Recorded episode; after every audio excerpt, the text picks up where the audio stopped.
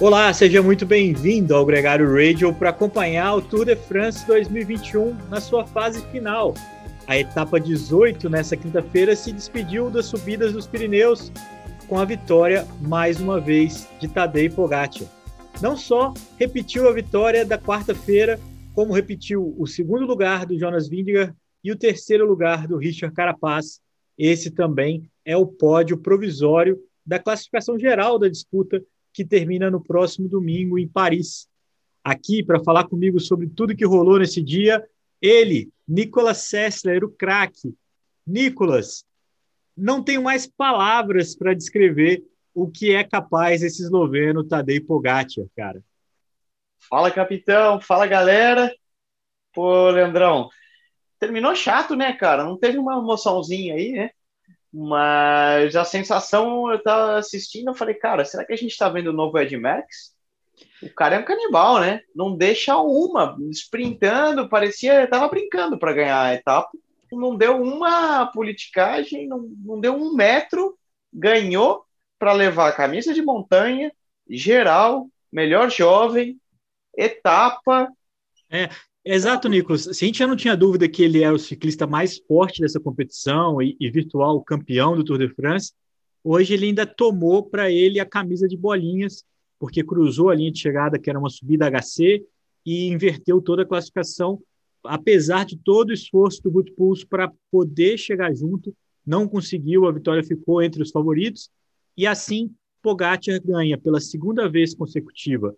Ganha cruzando em Paris, né? É, não deve ter mais é, rivais na camisa de bolinha, na camisa amarela e na camisa branca. Lembrando que ele tem 22 anos, vai competir pelo menos mais três Tour de France pela camisa branca, cara.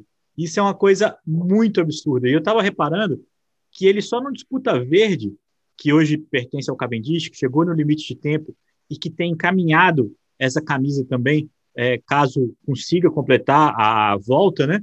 Ele só não ganha verde porque a pontuação é diferente e esse canibalzinho esloveno podia estar tá brigando pelas quatro camisas da classificação, Nicolas.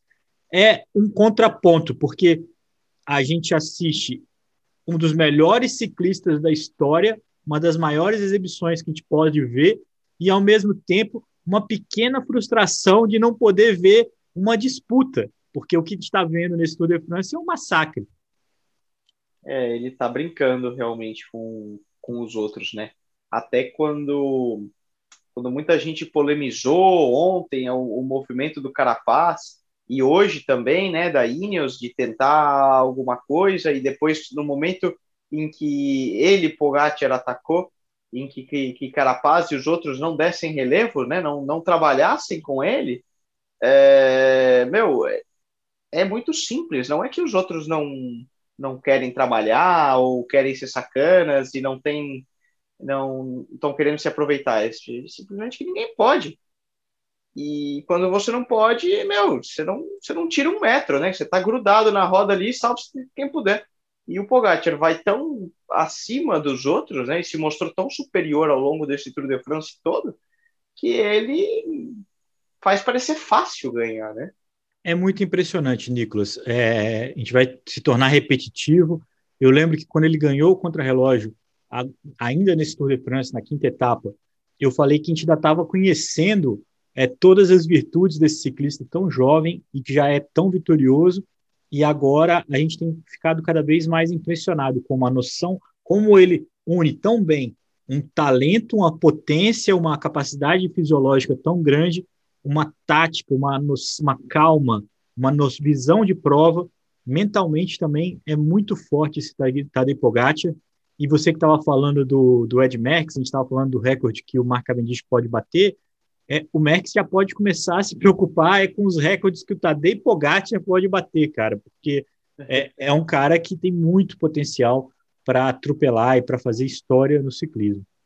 Fazendo até uma já um clima de nostálgico, né, como o Tour de France tivesse acabado, é, é porque é um pouco explicando para quem ainda está se pergunta, né? Pô, estamos na etapa 18, são 21 etapas, né? Realmente acabou tudo de France? Não. É, ainda realmente faltam três etapas, mas hoje era a última etapa de alta montanha, onde alguma mudança na classificação geral poderia ocorrer.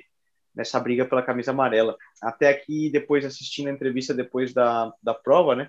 O entrevistador per perguntou ao Pogacar: Bom, e, e no Tour de France, no, no, no contrarrelógio final lá de sábado, você tem alguma. Qual a tua expectativa? O que você espera? Algum receio de que possa haver alguma mudança?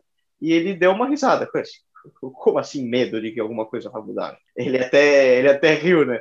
Nicolas, com uma situação tão consolidada assim, é, então, repetindo, os três primeiros colocados das duas últimas etapas são os três primeiros colocados na classificação geral: Pogacar, Vindigar, Carapaz nessa ordem.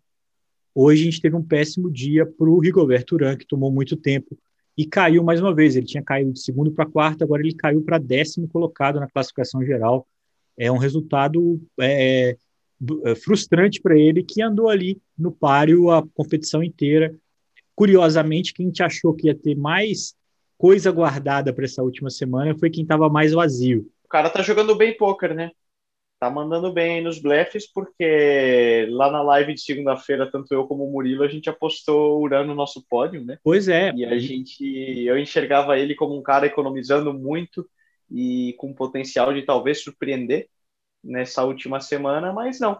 A gente vê que às vezes o cara tava não tava guardando nada, tava escondido e sempre quieta porque não podia. É. E, e, a gente corre o risco de ter muito pouca mudança daqui até lá. Então a gente tem duas etapas em sprint, né, na sexta e no domingo, e tem o contrarrelógio no sábado. Na classificação geral, separam só seis segundos entre o Vindigar e o Carapaz. O segundo e o terceiro é, poderiam dar uma briga boa.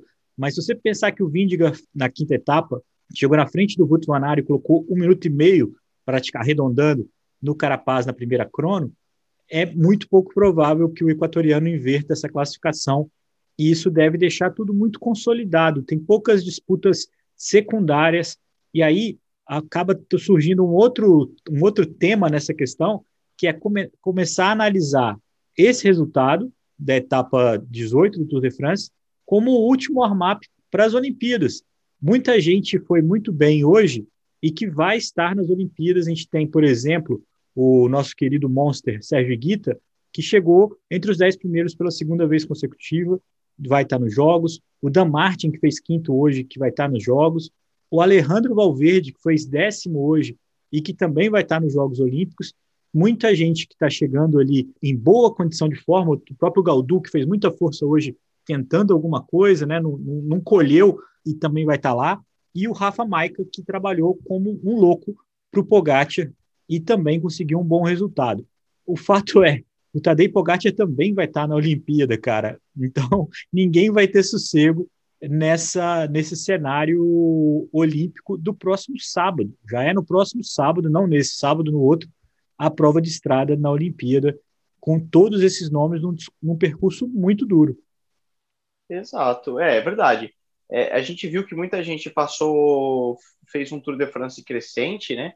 é um tema que a gente talvez discuta, vá discutir num programa especial do Gregário sobre as nossas expectativas, mas fazendo uma análise rápida, a gente vê realmente muitos nomes que começaram a esticar as pernas e abrir o gás nessa última semana, nesses últimos 10 dias de Tour de France, talvez realmente já pensando em colocar aí é, os pontinhos nos is nas preparações deles para os Jogos Olímpicos.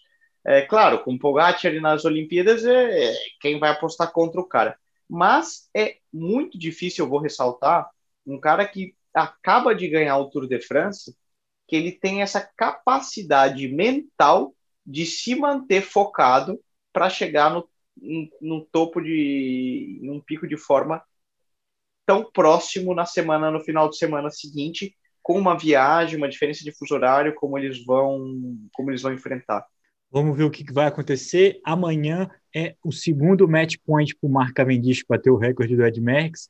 Ele tem sábado, ele tem essa sexta e tem também o domingo para se tornar o maior vencedor de etapas da história do Tour de France. Esse é, no final das contas, o maior suspense que o Tour de France nos guarda, porque o Tadej Pogacar já varreu tudo que podia ter varrido, Nicolas, e ao mesmo tempo que a gente pode achar um pouco xoxo, a gente tem que desfrutar de estar vendo essa história sendo escrita. Um grande abraço para você, um grande abraço para todo mundo que chegou até aqui, ouvindo a gente e já está se aproximando do final do Tour de France. Foi um grande prazer acompanhar todos esses dias com vocês. Amanhã, quem sabe, a gente está falando de um outro feito histórico aqui com esse recorde do Mark Cavendish. Show de bola. Vamos lá. Ainda faltam três, Leandrão. Não pode contar com o ovo antes da galinha, hein? Claro, Nicolas, claro. A gente não vai contar com o ovo antes da galinha. Tem três dias onde muitas coisas podem acontecer. Eu, particularmente, acho sempre muito bonito e muito majestoso a última etapa em Paris.